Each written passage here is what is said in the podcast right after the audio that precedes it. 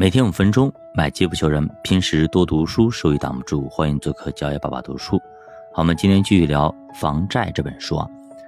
其实对于大多数的房屋所有者来说，房价下跌之后，那么你的房屋价值已经低于了抵押贷款，因此这些房屋所有者已经是资不抵债，他们的房子已经变成了典型的负资产。如果他们卖了，收回来的钱还不足以支付银行的贷款。如果不卖，则要向银行追加保证金，否则就会被银行扫地出门，也就是银行把房子收回来，然后走司法拍卖。但最后可能卖的价格更低，你欠银行的钱也会更多。最后你是房子没了，首付没了。而且还倒欠银行一大笔钱，最后美国出现了一个情况：四套住房中就有一套资不抵债。所以在我们国内，可能还有很多人想着：哎呀，反正我房贷我也不还了，房子我也不要了，啊，从此房子给银行了就好了吗？其实不是这样子的啊。像这种情况的话，那么房子的价值还没有贷款多的话。你还倒欠银行一笔钱。当这种情况发生以后，房屋所有者只有两个选择：要么自己大甩卖，要么断供，让银行过来收房。但是最后其实都是低价抛售，而越是这么卖，价格就越低，形成恶性的循环。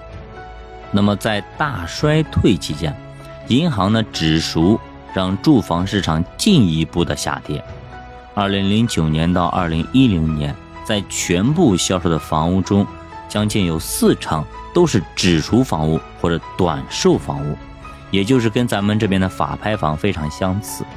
只赎越是简单，房价跌的也就越多。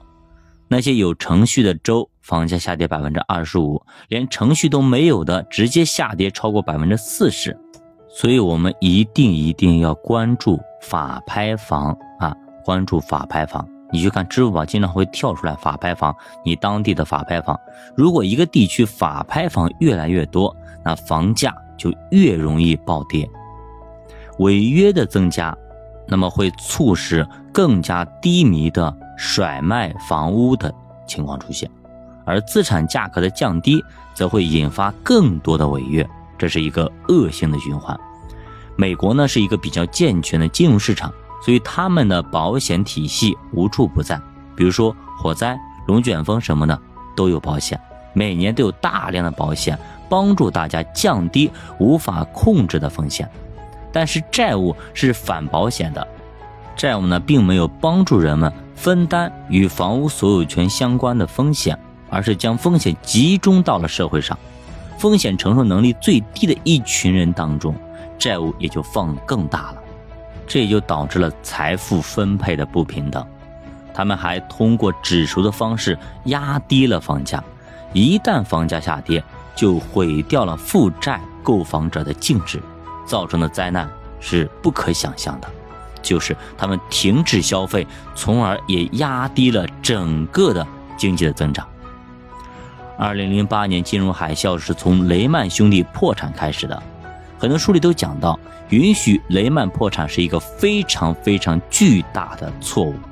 政府当时是不再救助雷曼，从而造成了多米诺骨牌效应，酿成了一场巨大的全球的金融海啸。最后，整个金融市场都在撤回资金，那些没有问题的投行也纷纷受到牵连，而一些大型企业也因此受到亏损，被迫。解雇工人，但是这本书的作者认为啊，如果按照这种论调，那么阻止雷曼破产就能阻止金融危机。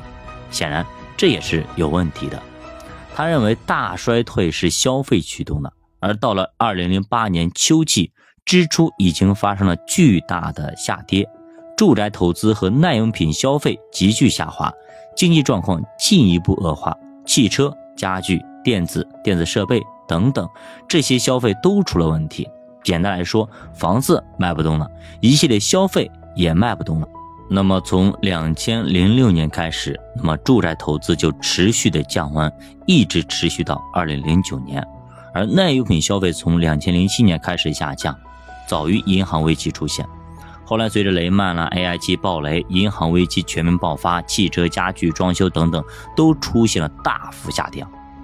所以应该这么理解啊，消费在雷曼破产之前就已经开始恶化了，只是雷曼的破产让耐用品消费雪上加霜，屋漏偏逢连阴雨，从而进一步让实体经济遭受了更加沉痛的打击。